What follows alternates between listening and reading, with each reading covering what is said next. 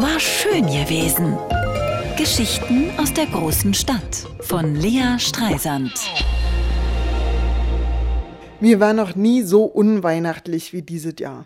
Mein Balkon sieht aus wie ein Tümpel, die Geranien hängen zermatscht aus den Blumenkästen, als kämen sie von einer Betriebsweihnachtsfeier, keine Lichterkette nirgends, die Kapuzinerkresse, die vor wenigen Wochen noch Anstalten machte, die Weltherrschaft an sich zu reißen, baumelt in besiegten Strüppen über die Brüstung.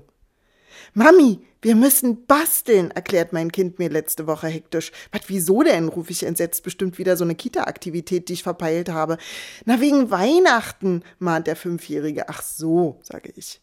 Mein Kind ist selber total bastelfaul. Der sieht überhaupt nicht ein, für irgendwas einen Finger zu rühren, was ihm keinen praktischen Nutzen beschert. Cleverer Junge, aus dem wird mal was. Wenn wir basteln, heißt das, ich schneide, klebe und zeichne und er macht Zuarbeiten. Hält man Finger drauf, wenn irgendwo eine Schleife zugebunden werden muss.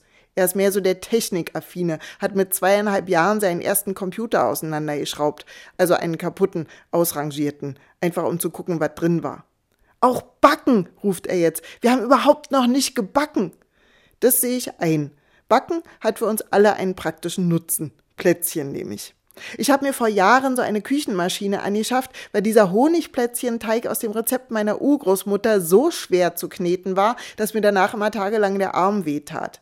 Jetzt kippen wir einfach nacheinander die Zutaten in die Öffnung und lauschen dem Geräusch der maschinellen Verarbeitung. Wupp, wupp, wupp. Das klingt ein bisschen wie mein MRT letzte Woche, sagt mein Mann glücklich.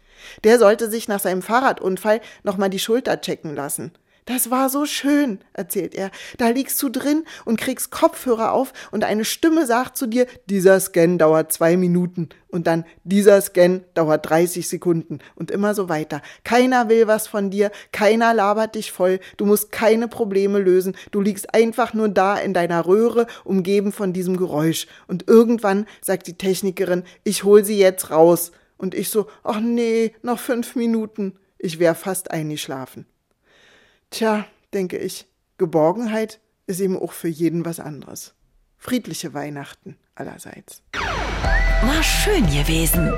Geschichten aus der großen Stadt von Lea Streisand. Immer montags neu im schönen Morgen und jederzeit auf radio1.de.